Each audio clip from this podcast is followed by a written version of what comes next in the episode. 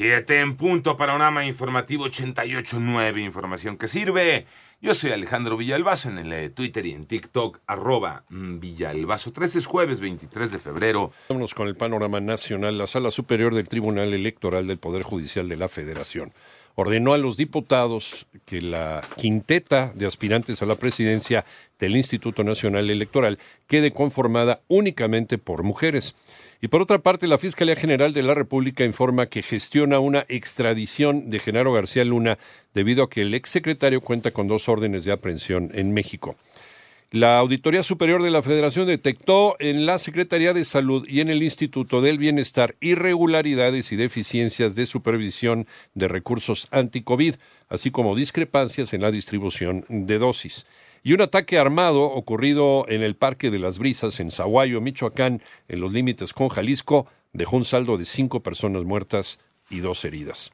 El Senado aprobó el dictamen del Plan B de la reforma electoral. Ivonne Menchaca.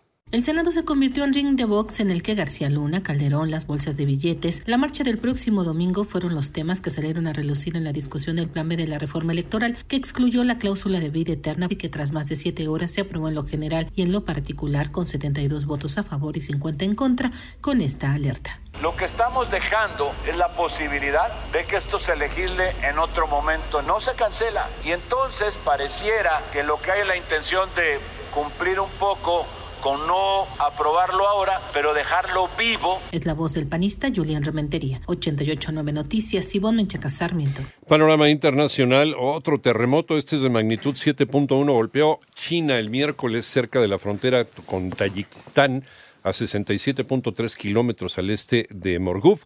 Hasta el momento, afortunadamente, no se reportan víctimas humanas. Por otra parte, el presidente de los Estados Unidos, Joe Biden, descartó que Rusia vaya a utilizar próximamente armas nucleares, luego del anuncio de Putin sobre suspender su participación en el Tratado de Desarme Nuclear. El presidente del gobierno español, Pedro Sánchez, arribó esta mañana a Kiev para reunirse con Volodymyr Zelensky para manifestar el apoyo de España a Ucrania a un año de la invasión rusa. Por cierto, mañana, mañana se cumple este año.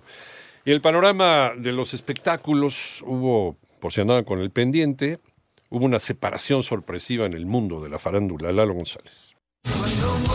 Se acabó. El matrimonio de 22 años entre Andrea Legarreta y Eric Rubín llegó a su fin, aunque no, no hubo pleito entre los dos, pues más bien su relación eh, se transformó. Así lo contó la conductora del programa televisivo hoy en una publicación hecha en Instagram. El texto dice, hoy sentimos que nuestra historia en pareja se ha transformado y desde la más profunda sinceridad, respeto y honestidad y por el gran amor que nos tenemos, seguiremos amándonos desde otro sitio. Nuestra historia de amor continuará en familia como padres de nuestras amadas hijas, a las que estamos que una separación de pareja no es una separación de familia, que no es un pleito, no existe nada malo ni turbio. Para 889 Noticias, Lalo González.